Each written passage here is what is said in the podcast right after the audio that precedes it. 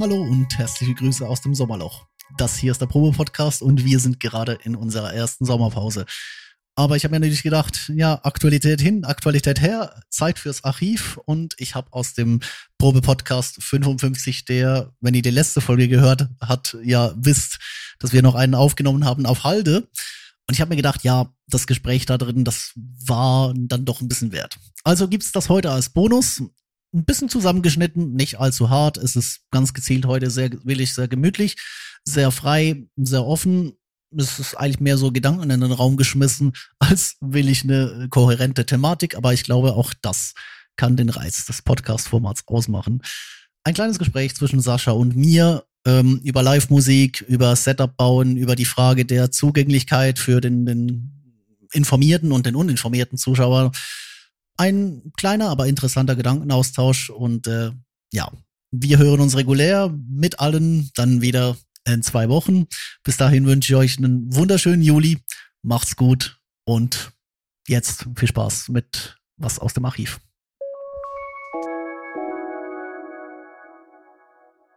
Sonst habe ich keine Neuigkeiten. Nee, also ich, es, es gibt natürlich noch den großen Elefanten im Raum, wo ich mir auch gedacht habe, jetzt halt aber will ich Weißt du so, es ist ja klar, irgendwas erscheint und äh, auf YouTube poppen so die einzelnen Leute auf, die üblichen Verdächtigen. Ja, die üblichen, genau. Aber das ist eigentlich ein interessanter Gedanke, weißt du so, wo fangen die, äh, die Grenzen des, des, also wo hört die Grenze des Hobbys auf und wo fängt die Grenze des, des äh, Professionellen eigentlich an? Weißt du? Also ich rede jetzt nicht von den, den Studios, die, also es gibt ja auch Studios, die nicht ohne Ende Geld haben, aber der Hobbyist hat ja so seine, seine gewissen Limiten, oder? Außer er hat überhaupt keine Ahnung, aber gerade einen Covid-Stimulus-Check äh, bekommen und ähm, kauft sich da die, den Katalog von Behringer zusammen. Also ist die, das ist, glaube ich, so Übergangs, äh, ja, so übergangsmäßig, also das so weicher Übergang zwischen Hobby und dann halt Professionalisierung.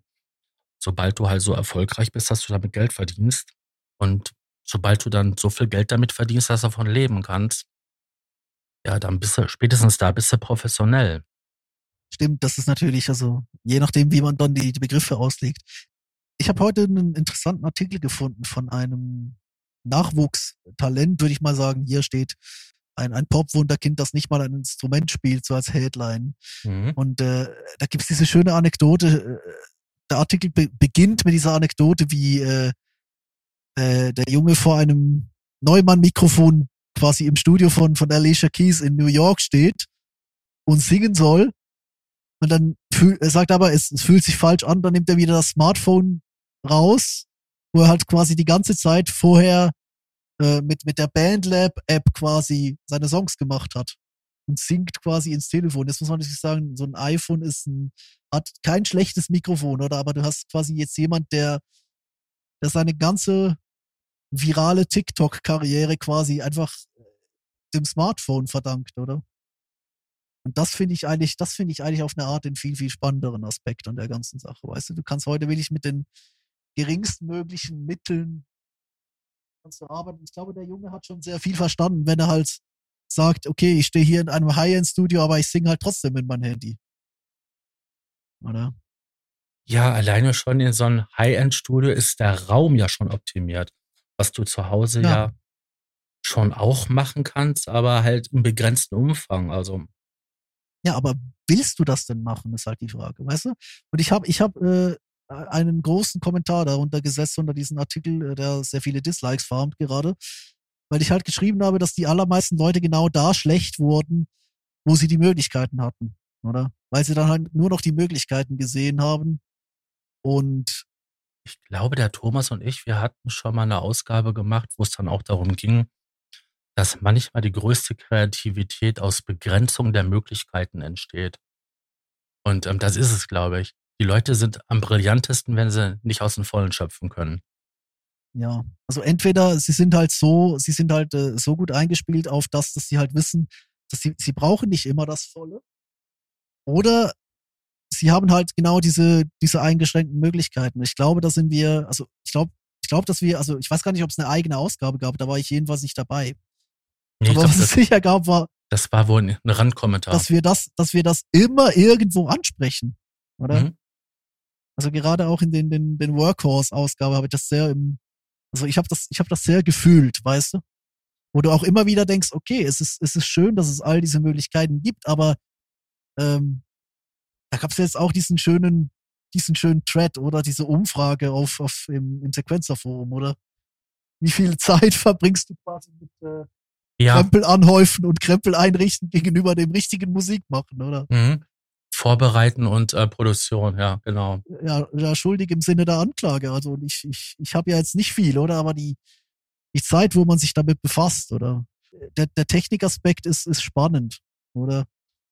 Aber viel spannender finde ich auch, wo man, wo man einsehen muss, dass man, dass man sich da gerade so ein bisschen verheddert. Ja. Also mir geht's, mir geht's zumindest Du immer kannst wieder so. dich in dieser Fehlersuche und Optimierung äh, so verlieren drinne, dass du eigentlich mehr zum PC-Techniker oder Computertechniker wirst, um halt, ähm, bis alles vernünftig läuft. Deswegen, ich hatte ja geschrieben gehabt in diesem ähm, Thema, dass ich das ganz einfach mache. Jedes Mal, wenn ich den Rechner runterfahre, lasse ich mal kurz ähm, Die Updates die laufen. Update-Routinen laufen. Und dann entweder holt er sich was oder nicht und dann ist gut. Ja. Damit ich, wenn ich die Kiste anmache, weil ich Bock habe, nicht erstmal irgendwelche Scheiße installieren muss oder einrichten und so weiter. Ich hasse es.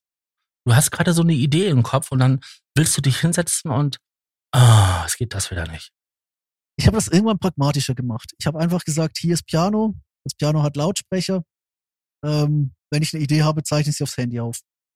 Ich werde die nie wieder abhören, aber dann ist die Idee schon mal so Die ist konserviert. in den in den Händen, ja, konserviert einerseits, aber ich habe sie auch schon mal so ein bisschen ausgeführt, weißt du? Mhm. In den Händen, oder?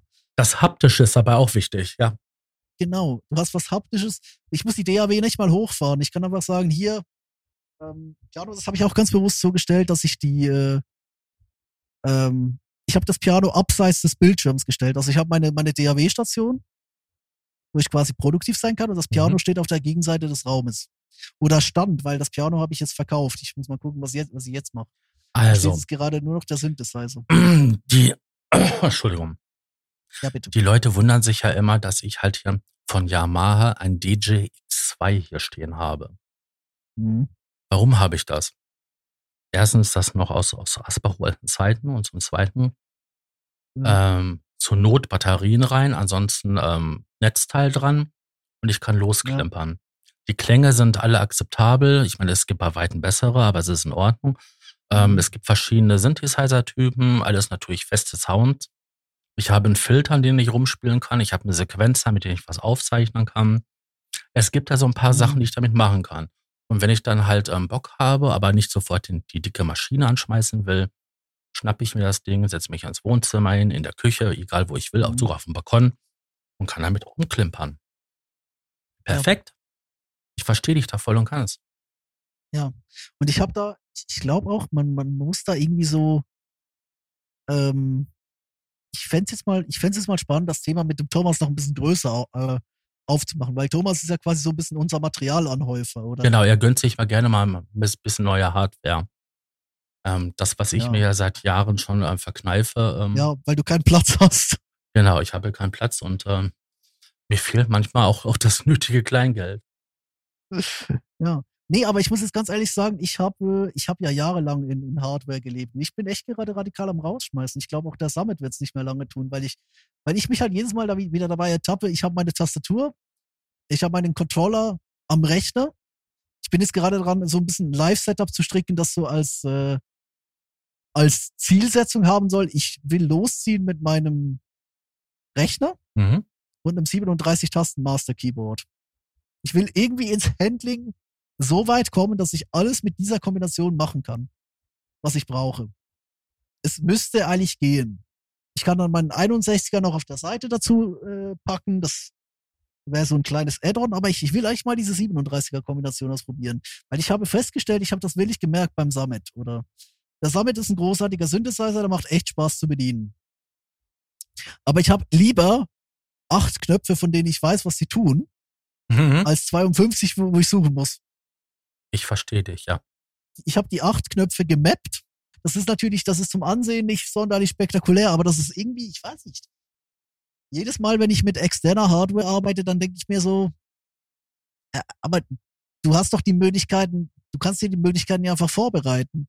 Und dann brauchst du eigentlich nur noch genau die Knöpfe, die dann genau das machen, was du da machst. Und ich finde das, ich finde das, das geht für mich in der ganzen Minimalismus-Debatte unter, weil es ist eine Workflow-Frage.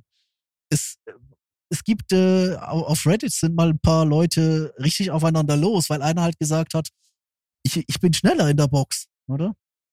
Und die andere so, nee, nee, nee, du musst Hardware benutzen. Hardware ist effizient. Hardware hat ja die dezidierten Knöpfe. Und der andere so, nee, ich, ich bin, ich bin schneller mit der Maus. Ja, das ist immer so eine, so eine Diskussion zwischen, ich brauche die Haptik, ich brauche das Feeling, zu, ähm, ich habe da meine, äh, meine passende Software für. Natürlich macht es ein bisschen mehr Spaß, halt einen Knopf zu drehen und dann halt ähm, wilde Filterfahrten aufzuzeichnen, wie halt mit der Maus das so machen.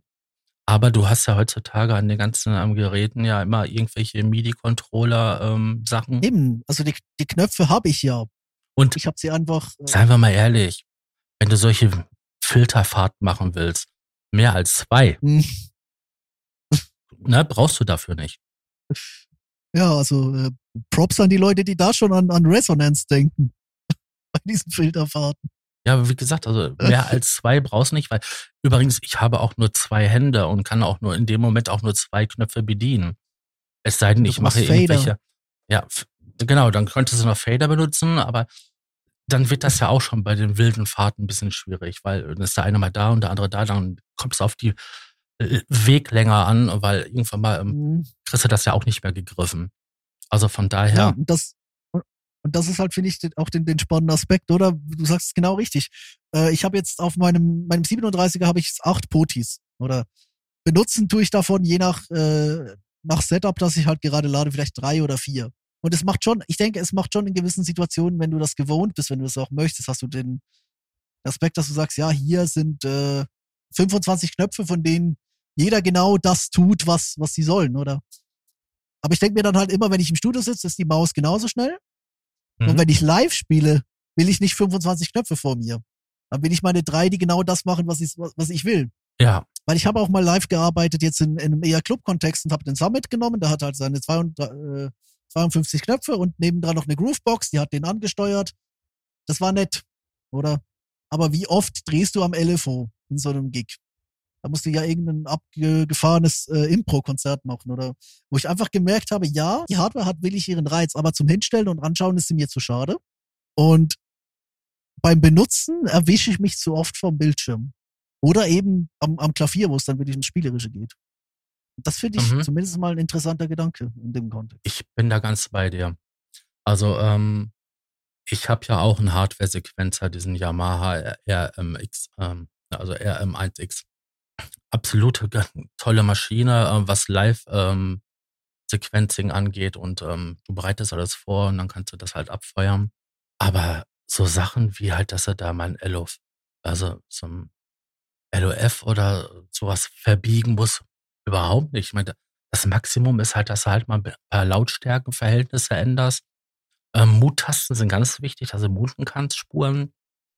Ja, und dann halt die Filtersachen, ne? Oder dass du halt mal dann wenn du so, so ein Dub-Delay hast, dass du da halt mal bei einem Dub-Delay das mal aufdrehst, damit da halt dieser typische Dub-Effekt kommt. Dieses dumm, dumm, dumm, dumm, dumm, dumm, dumm. Dafür hat das Ding mehr als ausreichend ähm, Knöpfe, die du halt ähm, umbelegen kannst, ähm, frei zuweisen. Also, ja. Aber benutzen tust du das meiste davon ja eh nicht, weil es zwar da, aber ja, du wirst ja. was fragen. Das finde das, das find ich halt den, den spannenden Punkt, weißt du, wo ich halt wirklich auch denke, hinter jeder Hardware steckt ja auch so ein gewisses Bedienkonzept. Mhm. Und ausgehend von diesem Bedienkonzept, ähm, also du hast ja quasi, du hast ja wie ganz, ganz viele unterschiedliche Bedienkonzepte, oder? Und ich habe mir halt mal gesagt, als jemand, der früher ganz, ganz viele Billigrompler quasi um sich stehen hatte, also ich hatte ein kleinen Yamaha, ich hatte einen Roland äh, Juno, weißt du, so einer der, der digitalen, glaube ich, der, der DI. Ich hatte alte Core-Grompler, ähm, von denen habe ich immer noch die Module, weil die klingen tatsächlich sehr, sehr gut, aber äh, halt halt das Keyboard und hatte ich ein, eine Novation Ultranova und äh, dieses und jenes, also ich hatte einiges, oder? Du hast dir für, für jeden dieses Gerät, dieser Geräte hast du dir ein anderes Bedienkonzept gemerkt, oder? Mhm, stimmt. wo ich einfach irgendwann gesagt habe, ähm, ich habe jetzt ein Bedienkonzept, das ist mein Rechner, oder? Da ist Mainstage, da ist Ableton Live, je nachdem, was du brauchst, oder? Das sind schon die unterschiedlichen Plugins, aber die Art und Weise, wie ich Inputs gebe, die hängt von dem einen Gerät ab, das ich da bediene. Also das ist meine Tastatur, hier sind meine paar Knöpfe, hier sind meine, meine Drumpads, wenn ich welche habe, oder das ist ja auch immer mal wieder ein bisschen gewechselt, oder? Das heißt, die Art und Weise, wie ich haptische Inputs reingebe, die bleibt gleich, oder? Und ich kann quasi die, die Inputs nach innen verarbeiten. Und, und mir hat das so ein bisschen die Last weggenommen, so nach dem Motto, ja, du musst ja auch nicht jeden, jeden äh, haptischen Input quasi mit sein, also du, du darfst auch mal Inputs zusammen kombinieren, wenn sie, wenn es möglich ist. Das ist natürlich schwierig, jetzt äh, Klavierläufe auf dem Synthesizer zu spielen, ohne gewichtete Tastatur. Ist das irgendwann macht keinen Spaß, oder? Ja, selbst bei einer halbgewichtigen Tastatur ähm, ja. kommst du irgendwann mal an den Punkt, wo dieses, ähm, ja, wie soll man sagen, dieses, diese Trägheit der Tastatur dir fehlt. Ja, oder einfach auch der, der, vom Rebound her, von den ganzen, mhm. äh, es gibt ja, es gibt ja unterschiedliche Arten des Inputs, oder? Aber ich find's, ich find's, persönlich finde ich es sehr angenehm, dass da nicht die, die Klangerzeugung auch noch daran hängt. Also ich muss sagen, ähm, du hast vorhin einen Punkt gebracht gehabt, der wirklich sehr interessant war. Ich muss verschiedene Bedienkonzepte erlernen. Ja, also einmal das von Roland, dann von Korg und von ähm, Kawaii meinetwegen und wie sie alle heißen. Ja. Das ist aber auch so, dass sich ja auch innerhalb des Herstellers die Bedienkonzepte manchmal ändern. Also nehmen wir zum Beispiel mal ähm, Korg. Roland. Oder Roland, ne? Also ich, ich glaube, Roland ist, Roland ist schlimmer. Bei ja, Korg hast du ja, bei Korg hast du irgendwie so, bei Korg hast du halt die Workstations und du hast die Analog-Synthes und die machen ja alle auch was anderes. Aber bei Roland hast du das Gefühl, du hast den gleichen Stuff in 500 unterschiedlichen Bedienkonzepten. Ja, in alle fünf, ähm, in alle fünf Jahre kommen die gleichen Geräte nur mit einer anderen Oberfläche raus. Ich weiß. Ja, aber ich wollte jetzt nur sagen, ja. du hast zum Beispiel jetzt halt hier diesen berühmten M1 von Korg. Ja, die Mutter aller äh, Workstations quasi. Das Bedienkonzept hast du dir ange angemerkt gehabt, so, ne? So ist es drin. Und dann holst ja. du dir irgendwie ein neueres Gerät, jetzt, sag ich mal, aus den letzten hm, zehn Jahre. Da ist das Bedienkonzept so dermaßen erweitert, dass du von den Möglichkeiten total erschlagen wirst. Und bei ähm, so Herstellern wie bei Roland, die erstmal das Originalgerät haben. Ja, irgendwie aus den 80er ein toller Synthesizer. Dann haben sie den irgendwann mal äh, Ende, Ende der 2000er rausgebracht gehabt als etwas kleinere Version. Dann haben sie den als digitale Download-Version rausgebracht. Dann haben sie den als Boutique rausgebracht, also super mini kleiner.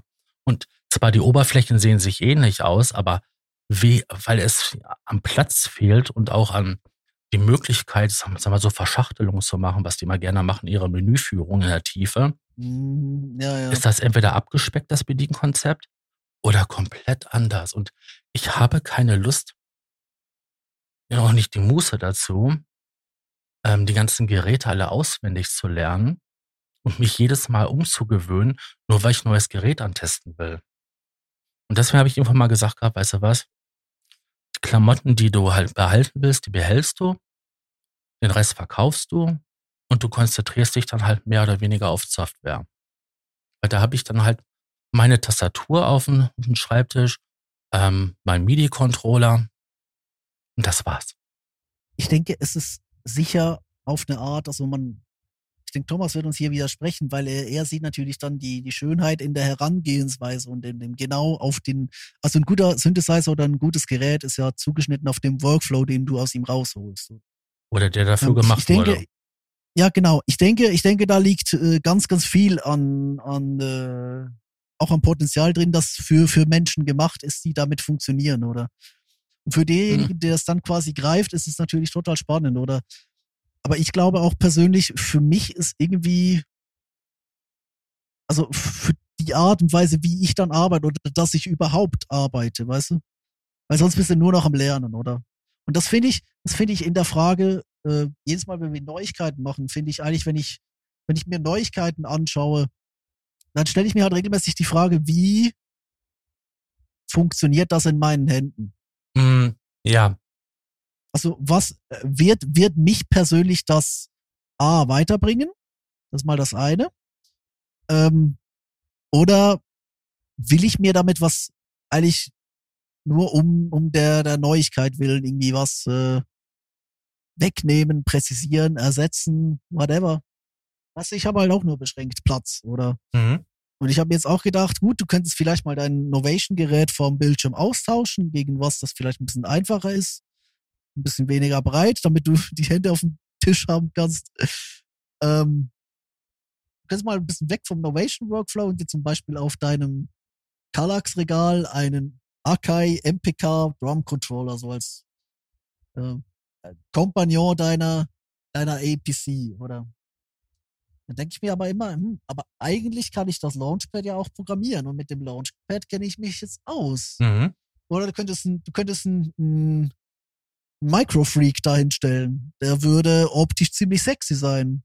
Und du hättest auch diese direkten Inputs, oder? Aber ich habe mich doch eigentlich gerade mit dem Mini-Freak als Software irgendwie nicht, ich habe dich zurechtgefunden. Also du gehst und guckst und du, du schaust dir andere Dinge an, wo du dich dann fragst, ja schon, schön und gut, aber, aber selbst, du selbst kehrst ja dann auch immer irgendwo wieder zurück. Also mir, mir geht das die letzten Jahre immer weiter so. Vielleicht hat das auch ein bisschen damit zu tun, dass ich äh, an, einem, an einem Punkt angelangt bin, wo ich den, den Plugin-Ordner aufmache und mir denke so, oh, hm. könntest die Hälfte verkaufen. Mhm. Weißt du? Also der, der erschlägt mich ja auch schon. Ich habe dir das zwischen aufgeteilt. Ähm, und das, das irgendwie, ich, ich gucke mir dann so vollgestellte Hardware-Studios an. Äh, ich meine jetzt ganz bewusst eben nicht den modularen Ansatz, den äh, Notstrom beispielsweise fährt, sondern ich, ich gucke mir halt diese vollgestellten Buden an, denke mir halt nur so, ah, aufstehen, zu den Geräten hingehen, Staubsaugen. Mhm. Alles covern oder mit, mit Tücher abdecken. Ja, abpinseln, Mhm. verkabeln. Oder? Und ich, ich weiß nicht, aber irgendwie, ich, ich finde, auf so, auf so eine, eine seltsame Art und Weise ist bei mir da neulich ein Schalter umgefallen, weißt du? Ja, Wo ich mir einfach gedacht habe, hm, reicht doch so, wie es ist. ich habe ein schönes Beispiel. Ich habe ja von ähm, Behringer diese ähm, Federcontroller gehabt, diesen erst, diesen, ähm, wie heißt das Ding denn? BC, BCF BCF 2000. Das Ding ist super, das Ding ist toll, das ist frei programmierbar. Ähm, das hat Emulationsmodus für die wichtigsten ähm, Modis. Das Ding hat Motorfeder. Ähm, Mhm. das Blöde war nur gewesen, die Motorfeder sind verdammt laut. Mhm. Und ich habe mir dann gedacht gehabt, nachdem ich mir dann auch halt von ähm, das ist so ein, eine neuere ähm, ja, DAW-Controller geholt hatte, mit wo nur ein Motorfeder drin ist, dieses One Touch, nee, Touch, ähm, Touch One heißt das, glaube ich. Da ist ein Feder drin und der ist brutal leise. Mhm.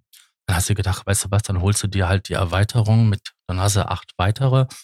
Und ähm, das war ein guter Kauf gewesen, weil es einfach, die Dinger sind feingängiger, nicht, also die sind leiser und selbst bei kleinsten Bewegungen hast du bei den anderen halt immer so einen Sur geholt von den Schrittmotoren.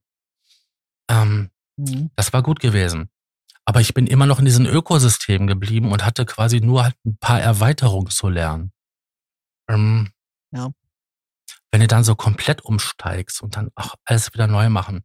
Nee, ich bin da ganz bei dir. Ähm, Dann bleibt mal lieber bei dem, was man hat oder ähm, versucht dann da mal einen Schritt mal eine Schippe draufzulegen. Ich habe ja auch noch die, ähm, die mit den ähm, Drehknöpfen von Behringer, diesen BCR 2000. Der hat 32 ähm, endlos ähm, Coder und ähm, Ja. das Ding ist super. Nur die Dinger sind halt ein bisschen schwergängig. Ähm, man Ja, merkt so ein halt bisschen, alt. die Bildqualität ist ja auch nicht so das Geilste. Ich bin mal gespannt, wenn da jetzt ein, eine neuere auf den Markt kommt, ähm, werde ich es mir Das ist Seit angucken. vier Jahren Teasern oder so. Mhm.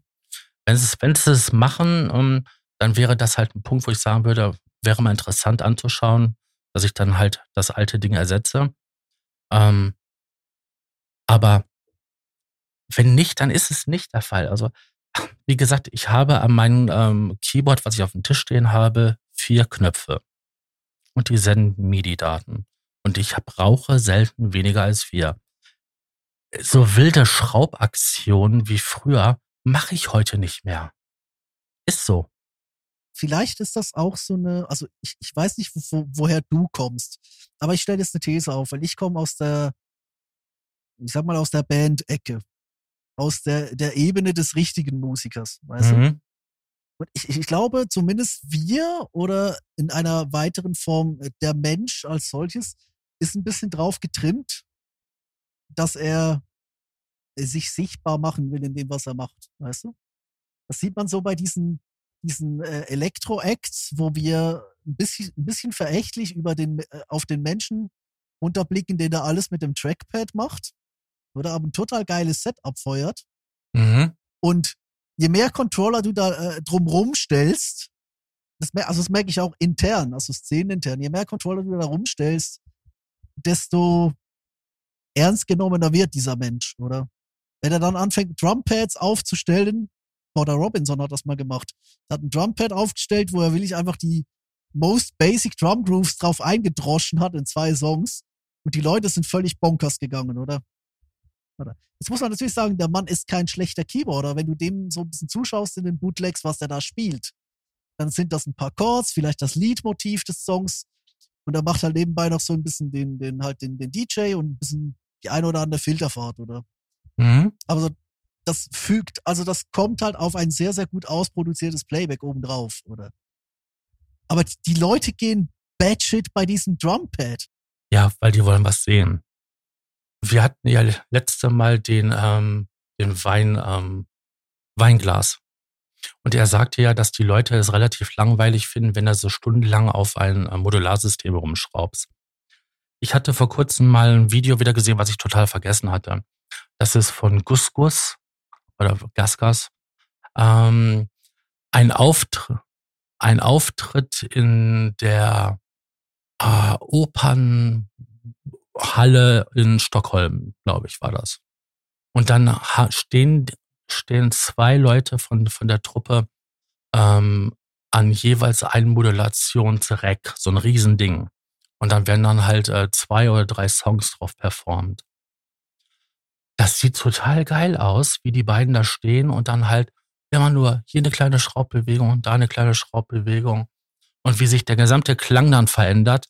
Und das kommt alles nur aus diesem Modularsystem raus, weil der gesamte Auftritt quasi live ist das ist doch genial. Ich meine, das ist spannend. Ich meine, man sieht dann, dass die Leute am Performen sind. Natürlich hampeln sie ein bisschen auf der Bühne rum, ne?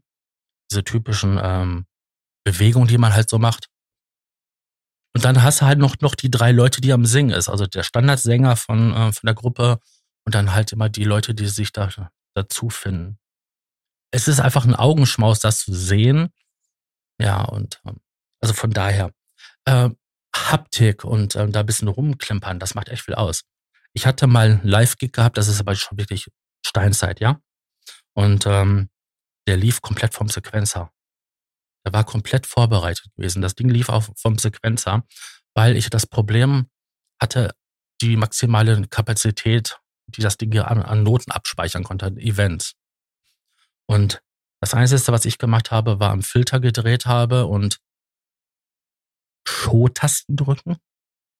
Du hast quasi so tote Keypoints gesetzt, wo du einfach so irgendwelche Nuller-Tasten ohne Befehl drauf. Mhm. Die gesamte Tastatur war tot. Das Einzige, was halt gesendet hatte, war ähm, die, äh, die, die Knöpfe. Die zwei Stück, die ich brauchte. Der Rest war tot. Der hat nichts gesendet. Und die Leute haben es gefeiert. Aber du hast halt den Eindruck gemacht hinter der Kiste, als würdest du dir gerade. Also, was war's? Was hochkonzentriertes Starren oder was eher so Party machen und hin und wieder mal an der Kiste drehen. Nee, das war ähm, schon intensives Geklimpere und natürlich ab und zu mal den ähm, das Pattern umschalten im Sequencer. Mhm. Ja, so ein bisschen Show halt machen und dann halt hier da. Und dann, wenn dann halt ein Riff kommt oder halt eine Melodie, ne, dass du das ja. mit einer Hand oder mit zwei Händen reingeklimpert hast. Die Leute haben es geliebt. Vor allen Dingen, weil ich ja nicht so nach vorne hin stand, sondern das war so leicht seitlich, dass du sehen konntest, dass ich halt auf dem, auf dem Keyboard rumklimper. Das habe ich auch gemacht bei, äh, also ich mache das auch gerne bei Projekten, wo ich sage, ich stelle mich so hin, dass die Leute halt sehen, ich drück da effektiv was, ich drehe da effektiv was. Ähm, oder weißt du, so die große Geste, Geste so der, den, äh, den Hubschrauberlandeplatz mit dem Zeigefinger aufs Pad, oder? Mhm. So, ganz, ganz dramatische Geste von oben nach unten, oder? Und dann gleich wieder loslassen, oder so. DJ, DJ Hot Button, oder? Das ist doch genauso wie halt, äh, wenn die ganzen ähm, Sternchen ähm, mit ihren DJ-Sets in den Clubs auflegen, ihren USB-Stick reinstecken und da quasi das gesamte Set schon drauf vorbereitet ist. Und die nur einmal Play drücken und das Ding läuft durch. Ja, ich, ich meine, es ist eine, es ist eine legitime Art zu DJen. Ich mag's, also wenn du, das machen wir ja in, in einem Projekt haben wir das sehr ähnlich gemacht. Also das will ich auch sagen, hier ist äh, Projekt, jeder hat genau seine Live-Parts, die ihm zugewiesen sind, der Rest läuft durch. Mhm. Und ich kann natürlich ins Projekt eingreifen, wenn es sein muss, aber da geht's, da geht's um Show, da geht's um ums äh, das Gesamtwerk. Ich habe jetzt hingegen beim, beim aktuellen Set, das ich zusammenbaue, das so ein bisschen auch einfach eine, eine, eine Keyboard-Unterstützung ist im, im Band-Kontext oder einfach so die Soundspielereien, die ich halt mache. Ich habe mir überlegt, ob ich mir jetzt auf dem Gebrauchtmarkt einen Push 2 hole und den dann daneben lege. ja, das hast du ja schon mal gesagt, ja. Ja, ja, dass es dann halt aussieht wie, also so, äh, also quasi die Raketentechnik noch ein bisschen weiter ausbauen. Oder hier ist ein Display, hier sind Knöpfe, hier ist eine, eine Pad-Matrix, die aussieht, als hätte ich Ahnung davon, was ich da mache. Und daneben ist dann halt die Tastatur und die, die paar, die paar Direktcontroller, oder? Mhm. Wo ich mir aber auch denke, ich muss eigentlich hier, ich könnte hier eigentlich ohne Push auskommen. Ich kann hier eigentlich auch alles irgendwie gut aufs Keyboard mappen, oder? Aber du, du verlierst so, du verlierst so an einer gewissen Stelle dann so ein bisschen den Sweet Spot zwischen, das ist jetzt sehr Mad Scientist, oder? Weil du halt mhm. wirklich alles, alles konfigurierst und, und bastelst, hinzu, das ist jetzt alles sehr, ich sage nicht falsch, weil äh, auf das, das kommt es in dem Kontext nicht drauf an. Also es ist kein Playback-Auftritt. Aber das ist jetzt sehr basic, weißt du? Also du willst gerade live ja irgendwie noch so rüberkommen, als hättest du Ahnung von dem, was du machst, oder? Du kannst die Sachen auch zu sehr simplifizieren, oder? Also Leute, die mit einer Groovebox anrücken, da muss die Groovebox schon sehr gut blinken, oder wenn sie den ganzen Kram rausschießt. Ja, wenn du also ich gesagt habe, die Leute, die nur mit dem Trackpad auflegen können, das können absolute Meister des, des Mausschubsens sein es wirkt nicht so, wie wenn du jetzt irgendwie noch zwei blinkende Controller daneben hast. Ich habe ja auch mit der Groovebox gemacht, aber das war ja mehr oder weniger unter Sequenzer und es waren ja noch ähm, andere Klangerzeuger angeschlossen, halt ähm, ein FM Synthesizer für die knallharten Bässe, zwei, drei analoge Dinger, also virtuell analog für halt die ganzen warmen Klänge. Mhm. Und dann halt die Drums und so weiter, halt entweder aus dem Drum-Modul oder halt aus, aus der Groovebox dann hast du ja etwas, wo du dran rumschrauben kannst. Gegebenenfalls steht da ja auch noch eine Tastatur und so weiter. Ja. Aber wenn du nur mit einer Groovebox auf die Bühne gehst und dann halt auf Play drückst und dann ab zu mal nur die Pattern umschaltest und alles andere automatisiert ist, weil es in den Pattern drin ist, das ist äußerst langweilig. Ja, oder? Oder du musst jemand sein, der verdammt gut Show machen kann und da rumhüpft und sonst was. Ja, und es ist eben auch die Frage der Art von Show. Ich glaube, die Leute, die die da will ich Mad, Mad Mute und Pattern Skills können, die wirken einfach wie der letzte Obernerd. Während Leute, die da einen Basis Groove auf den Drumpads einschlagen, mit der gleichen Groovebox vermutlich wirken wie der größte, der größte Rockstar, weißt du? Mhm. Du siehst halt diese Videos, oder wo du wirklich denkst, dass es, das ist auf Nerd-Shit, ist das eine ganz, eine ganz spannende Ebene. Und du siehst diese Videos, wo du denkst, okay, der macht eigentlich gar nicht so viel. Ja, aber die einfach die Samples sind. Aber das wirkt halt natürlich dann doch viel, viel größer, als es ist. Nehmen wir doch mal hier sowas wie Safri-Duo oder wie die hießen. Mhm. Die hatten doch da auch diese, das waren doch diese beiden Drummer, die da halt auf ihre Drums rum, auf die Toms vor allem rumgekloppt haben. Ja, ja. Das war das, was die Show ausgemacht hat. Der Rest war ja alles nur Beiwerk. Dann hast du darauf, wie heißt denn die, wie heißt denn denn diese Formation? Oh, keine ah, ich komme später mal drauf. Ja. Ich und mein Namen. Same. Die beiden, also der eine hat da so ein bisschen Keyboards und so und der andere sitzt, sitzt auch, sitzt auch an Drums. Und die haben dann natürlich, der eine hat auch ein paar Drum, also Pads und der andere hat auch ein paar Tasten da stehen. Was die beiden da machen, und ich bin mir sicher, da, da kommt das meiste halt ähm, auf, auf ja, vom, aus der Retorte. Entweder, ja, halt, ja. entweder Band, CD oder, ähm, oder ein MIDI-Noten, ne, um die Geräte anzusteuern. Was die aber an Show abliefern, das ist so ein Augenschmaus mit den ganzen ähm, Visual zusammen und die Stimmung, die auf die Bühne gemacht wird. dass du alleine für diese Show ähm, Geld bezahlst. gerne bezahlst. Ja, will ich. Es ist, es ist, äh, es ist ein ganz, ganz interessanter Switch. Ich muss, ich muss daran denken, äh, Rufus du Soul, weißt du, die haben ja einen Schlagzeuger, die haben mhm. so einen Musiker, der so ein bisschen beides macht, der hat auch Trumpets und so, und die haben halt ihren Vokalisten, der noch so ein zwei, drei, zwei, drei Synthes spielt. Du merkst richtig gehen, wie die, die Teile, die so groß sind, weißt du, da machen die gar nicht mehr viel. Also der, der Vokalist hat sein Mikrofon umklammert, vielleicht noch so eine Hand auf dem Profit. Der andere hat das Drumpad, wo er halt die, äh, die Bassline irgendwie triggert damit. So, so Bass-Hits. Mhm. Der Drummer spielt so vielleicht so eine Hi-Hat und eine Clap oder ganz, ganz viel kommt aus der Maschine, aus dem Track. Aber das sind so die Momente, wo du willig äh, den, den Eindruck hast, da interagiert gerade jemand mit dem Sound. Und der interagiert auf eine Weise, Art und Weise, die die Leute nachvollziehen können, weißt du? Mhm. Da ist das Schlagzeug natürlich der dankbarste Kollege. Du haust wo drauf, es klingt. Gitarren sind ein bisschen weniger verständlich, aber da assoziiert man auch ein bisschen was. Aber ich glaube halt gerade Tasten und Knöpfe sind da wirklich, sind da wirklich ein schwieriges, ein schwieriges Feld. Weil wenn ich mir jetzt nochmal auf einen Push runterbreche oder wenn ich jetzt so einen Push hier vor mir hätte, äh, der sieht halt so aus wie ein Raketenlabor mit diversen Triggern und allem, oder? Ich könnte da programmieren, was das Zeug hält. Und ich würde wahrscheinlich intelligenter rüberkommen, als ich jetzt nur mit der Tastatur machen würde. Selbst wenn ich auf der Tastatur das größte Mapping veranstalten würde, oder? Mhm. Und gleichzeitig, wenn ich halt beidhändig in die Tastatur greife, hat das einen anderen Impact auch jetzt auf den Zuschauer, als wenn ich beidhändig in den Push greife. Und ich glaube halt gerade da, das ist, ein, das ist ein total spannender Punkt, wo ich mir auch regelmäßig denke, was willst du jetzt damit eigentlich aussagen? Also, man, man sieht es ja bei diesen ganzen Rap-Acts, die sich jetzt Bands dazu holen, oder? Wo du halt wirklich auch denkst, okay, es braucht ein Schlagzeug, es braucht einen Bass oder ein Seiteninstrument und der Rest kann der DJ machen. Ja. Es klingt doof, ist aber so. Und dann funktioniert es irgendwie, oder? Du wirst, du wirst den Elektroniker, wirst du immer irgendwie so auf, ja, der macht halt den Rest reduzieren. Ja, aber das war doch schon bei ähm, Aerosmith und Run DMC. Mhm. Ja. Ähm, wo das erste Mal so groß dieses Crossover kam von zwei verschiedenen Musikstilen. Da, wo und, der Sänger mit dem Mikrofonständer durch die Wand geht. Genau. Das war dieses, oder? Ja. ja, aber die, die Nummer war ja geil gewesen. Aber du sagtest ja genau den Punkt. Also, man hat halt ein paar Live-Instrumente und der Rest kommt dann halt vom, ähm, vom DJ, der dann halt das Material ein bisschen durchdreht.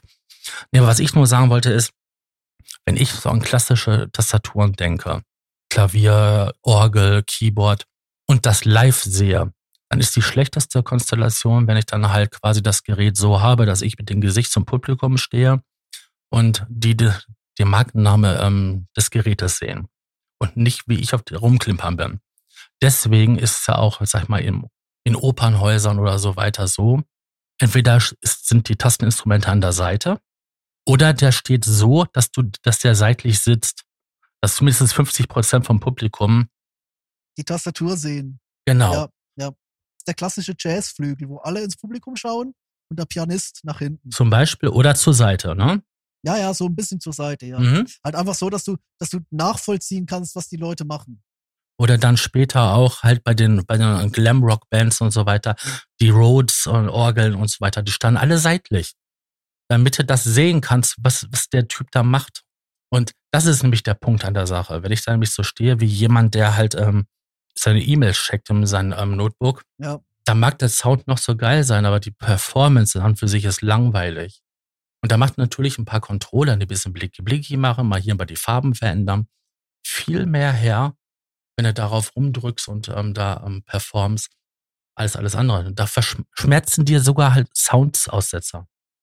Ja, weil die Leute halt das auch irgendwie, die Leute assoziieren das auf der einen Seite, assoziieren sie es mit Nerdtum mhm. und auf der anderen Seite assoziieren sie es irgendwie mit, ja gut, ähm, da passiert doch ein bisschen mehr, als dass der einfach dazu spielt, weißt du? Ja, oder, oder im besten Fall einfach nur den Computer laufen lässt. Ja, aber du bringst wirklich den Punkt, den ich auch neulich bei äh, einem, einem Rockkonzert, wo ich war, äh, gedacht habe. Das sind vorne, die drei vorne waren halt willig unterwegs über die Bühne. Ja. Der Drummer kann nicht weg, das, mhm. der sitzt fest. Und, und der Keyboarder, der war halt genauso, wie du es beschreibst, hinter seinen zwei Schriftzügen. Mhm. Du hast schon gesehen, dass der irgendwas macht, oder? Und man hat es auch gehört. Aber das war halt so irgendwie so wie so, ja, der, der hat, der hat der Bühne nichts beigetragen, oder? Und hingegen, wenn du jetzt äh, sowas guckst wie Nine Inch Nails, finde ich, machen es sehr gut. Die winkeln ihre Keyboards ja auch an. Also da stehen die seitlich. Und das, was nach vorne geht, äh, das hat so ein bisschen so einen äh, den Aspekt von, dass es groß genug ist, dass man quasi mhm. durch die Gegend flitzen kann, weißt du so? Der Kraftwerk-Aspekt, oder? Kraftwerk haben ja auch diese großen Pulte, oder? Ich glaube, die Leute sind vom Glauben abgefallen, als diese Videos kamen mit der Draufsicht, oder? Wo du sie einfach nur auf ihren iPads mhm. rumtippen siehst. Oder mal hier, hier an der Maschine einen Trigger setzen, hier äh, das ganze Ding auf dem Ribbon-Controller spielen. Ralf Hütter hat ja immerhin noch eine Tastatur oder so mal für die, für die Lead-Parts. Wo du auch denkst, okay, das ist irgendwie, das ist irgendwie ernüchternd, aber alleine dadurch, dass die halt schon von vorne mal so nach links blicken, mal so nach rechts blicken. Ja, aber nimm doch mal, nimm doch mal die alten Dinger, wo die dann wirklich mit diesen selbstgebauten ähm, äh, Drums und ähm, Eingabedinger da. Ja, ja. Mhm. Flöte, ja, Flöten und, und äh, diese ganzen Modulargeschichten. Genau. Ja, es war, es war eine andere Art da. Damals war halt so die, der, das Nerdtum noch irgendwie zu sehen und äh, das ist dann irgendwie so auf die Rechnertechnik gewandert. Ich glaube, du musst, du musst halt, ich glaube, die Leute müssen dich verstehen oder sie müssen dich gar nicht verstehen. Was dazwischen ist, immer kritisch. Mhm. Aber sagen wir mal so, das ist ja erst so seit dieser Technoiden-Musik, ähm, dass die Sache davor und selbst hier bei ähm, den 80er New Wave Sachen, die ja auch sehr Synthesizer-lastig sind, war das ja noch mehr oder weniger äh, gespielt. Da war nicht viel aus dem Sequenzer. Dann halt so Leute wie Schulz oder auch äh, Jare, die haben zwar Sequenzer genutzt, aber da war viel halt händlisch gespielt. Und selbst wenn die da in ihren Burgen gesessen haben, die so angeordnet waren, dass man da auch was sehen konnte, was sie machen, war das ja immer noch eine Show, weil die mal da gespielt haben, mal da gedreht haben und so. Spätestens bei der Einführung der Asset-Musik, wo ich halt diese, diesen kleinen ähm, TB303 ähm, Bass-Synthesizer, der ursprünglich einer mal, mal war, wo die Lines drinne sind, wo ich dann einfach nur immer die, ähm, die Pattern durchwechsle und dann, damit der Sound überhaupt lebendig wird und interessant, an den Filtereinstellungen rumdrehe spätestens da war das ja so gewesen, dass die Note, das Notenspielen an sich ja unwichtiger wurde, sondern der Drumcomputer hat getrommelt. Die 303 hat das gemacht, hat einfach das gemacht, was vor Schmerzen geschrien hat so.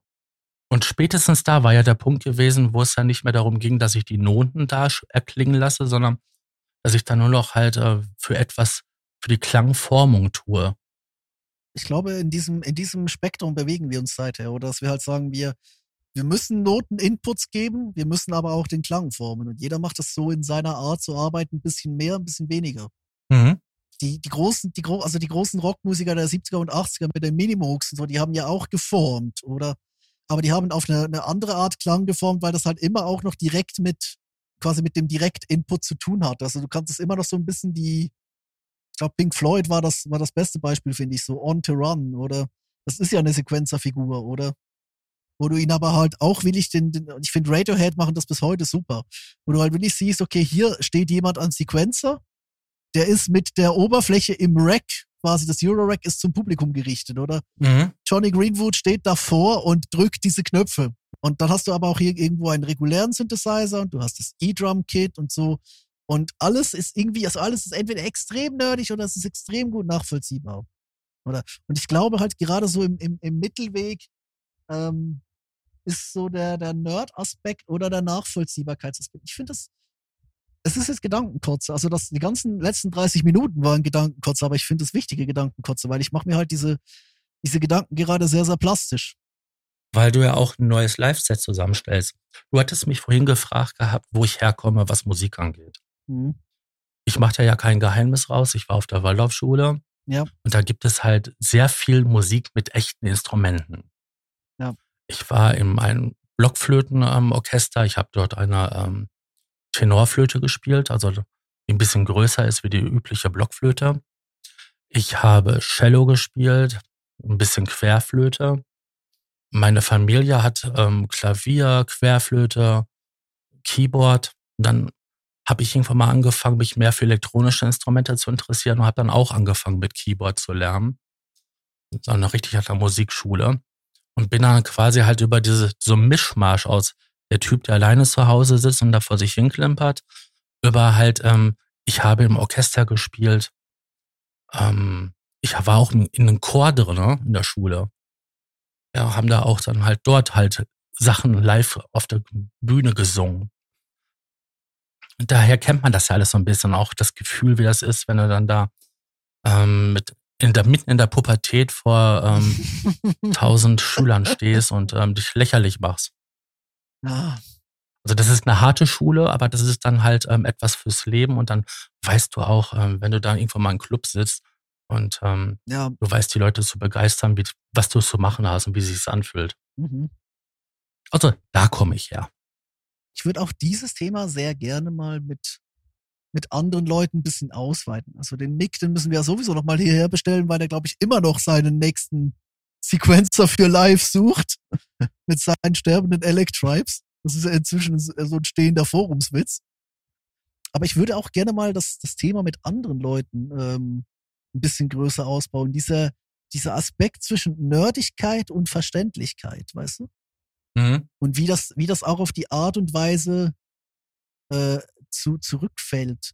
Weil wenn ich, wenn ich so über, über die Art und Weise, wo ich halt herkomme, reflektiere, weißt du, ich komme ja auch von diesem, diesem haptischen Spielen, oder wo ich aber auch so den Eindruck hatte, der, der Robotertechnik-Aspekt, also der, der, der Nerd-Aspekt, der, der kam schon irgendwie dazwischen. Ich bin ja so ein Fan von alternativen Eingabekonzepten. Ja, das merkt Ähm, man ja. Das sieht man ja das- auch in also- seinen Videos.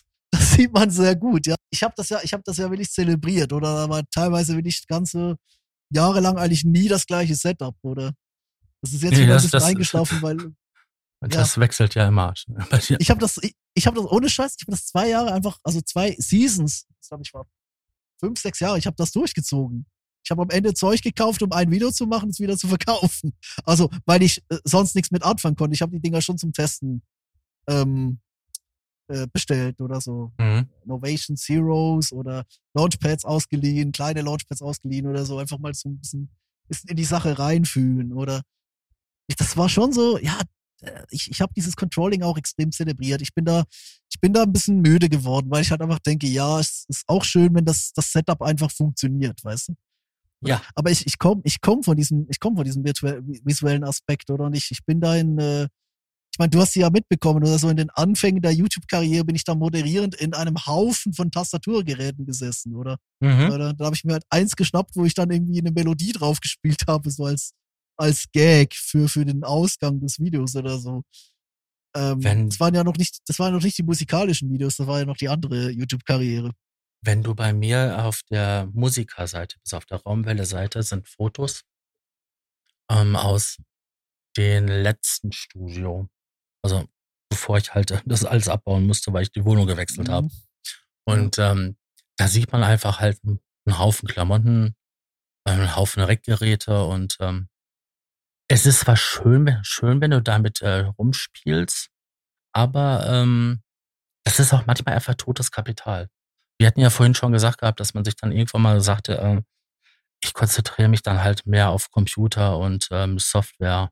Es macht einfach mehr Sinn, weil die Auswechselbarkeit dort wesentlich einfacher ist. Und ab, abgesehen von Anschaffungspreis. Also ich meine, wenn du jetzt nicht unbedingt halt wirklich alte Geräte und einfache Geräte haben willst, dann halt für, ähm, sagen wir mal, unter 300 Euro ähm, kriegen kannst, ähm, sind das dann halt dort vielleicht 50 oder ein Hunderter und du kriegst ja auch wirklich für einen akzeptablen Preis weiterverkauft. Also wenn mir der eine Synthesizer nicht gefällt oder so, dann kann ich ruckzuck hingehen und zack rüber. Äh, du hast gerade nach Link gefragt, ne? Der ist bei mir in den, in den Show Notes ähm, bei mir ähm, Ach komm, ihn einfach in den Slack, bitte. so faul bin ich jetzt mal. Aber ich find's, ich find's schön. Es ist ein, ein ungezwungenes Gespräch aus dem Proberaum in einer kleinen überbrückenden Folge, wo wir ein bisschen News gemacht haben. Äh, und, und dann einfach ins, ins Philosophische abgeschwappt sind. Ich würde ich würde es auf eine Art, würde ich es gerne mal analytisch vertiefen. Heute was es eher so, den Gedanken erstmal zu formulieren, weißt du?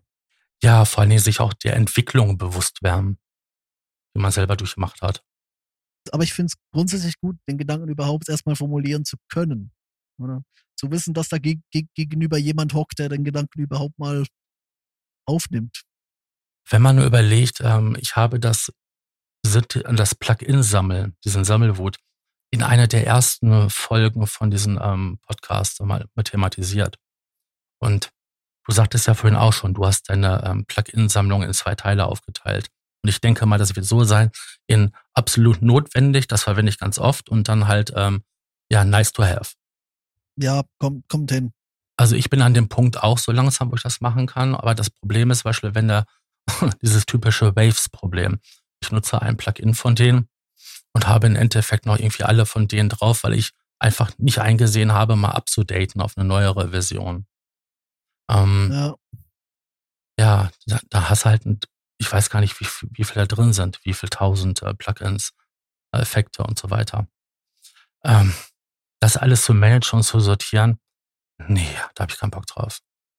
Ja, gut, so, so schlimm ist es halt noch nicht, auch noch nicht geworden. Aber ich denke mir halt jedes Mal so, ähm, es hat schon so ein bisschen Überhand genommen. Mhm. Ähm, und ich, ich habe auch, ich habe dann, das ist eben der Punkt, wo ich mir auch mit dem Push denke. Ähm, der wäre natürlich, der wäre natürlich total geil da so im, im, im Kontext auch. Ähm, der kann ja vieles, da macht ja auch Spaß zu bedienen, oder? Aber ich denke mir dann auch immer so, mh, hm, äh, muss ich das jetzt wirklich wieder auf eine Oberfläche ziehen? Kann ich das nicht einfach irgendwie in Box lassen? Ja. Ähm, das, das wäre toll, das wäre toll, dieses Controlling zu haben, aber ich kann mir das auch anders zurechtlegen. Muss ich dieses Controlling haben? Weißt du, ich bin, ich bin mit meinem 61 Tasten Master Keyboard und zwei Fußschaltern zum Durchsteppen meiner äh, Presets, wo ich halt Splits, Layers und, und so ein paar Fader hatte, weißt du? Ja, klar. Das hat mir irgendwie völlig gereicht. Das war eine riesen Vorbereitung, aber das hat dann irgendwie völlig gereicht. Gut, das war jetzt auch kein, kein Live-Set, wo mich die Leute hätten zusehen sollen. Ich hätte auch nicht wirklich Eingriffe gebraucht. Oder das war ganz bewusst so ein Step-by-Step-Ding mit der Band zusammen. Ja, aber dann eben, ja, man, man wünscht sich dann so ein bisschen, weißt du, vielleicht ist das, äh, ich, ich habe ja schon so halb abmoderiert, aber den Gedanken möchte ich noch anbringen, weil die Diskussion gerade so in die Richtung geht. Vielleicht ist das auch, dass man sich einfach auch wieder wünscht, dümmer zu sein. Mhm. Kann das sein? Ja. Aber gewisse Fehler nicht, nicht mehr zu machen. Ja, also, also nochmal, nochmal, nochmal den Enthusiasmus von 2011, aber keine Ultranova kaufen. Zum Beispiel. Oder halt ähm, nicht zusehen, dass du quasi von verschiedenen Herstellern die gleichen Plugins quasi hast, weil ähm, das irgendwie zu jeder großen Plugin-Sammlung dazugehört. Ja, und die Hälfte davon ist NFL. ich brauche zum Beispiel nicht das dritte Mal ähm, den ähm, äh, Kompressor XY. Weil wenn ich einen habe, der gut klingt, dann verwende ich den. Und, ähm, ja, ja, Kompressor ist, Kompressor ist Stock bei mir. Reden wir mal über meine 15 Hall Plugins. Ja, zum Beispiel. aber wenn das jetzt alles Experten sind auf ihrer Ebene, dann ist das ja vollkommen in Ordnung. Oder du liebst halt den Sound von den einen und von den anderen magst du halt das. So, das ist ja vollkommen in Ordnung. Aber ich meinte jetzt so wirklich, also ich habe die möglichst genaueste ähm, Emulation von den und den Kompressor. Das hat doch irgendwie jeder Hersteller in seinem Angebot, die typischen Klassiker. Ähm, ja, dass ich das nicht mehr mache oder halt, ähm, damals wusste man einfach so wenig, was man wirklich will und wo man hin will. Die Fehler, die nicht machen, aber diese Begeisterungsfähigkeit, die man damals hatte und vor allem auch diesen Ideenreichtum, das bitte gerne, das hätte ich nochmal. Ja, Jetzt haben wir ähm, eine Stunde und ähm, knapp 30 plus. Das, Na gut, das schneide ich noch gut kompakt. Dann, äh, dann haben wir aber eine schöne Folge. Ein gemütliches Gespräch. Genau. Der Probe-Podcast, mein gemütlichen Talk aus dem Proberaum. Danke, dass ihr da wart und, ähm, und bis genau. Bis in zwei Wochen. Tschüssi. Der Probe-Podcast.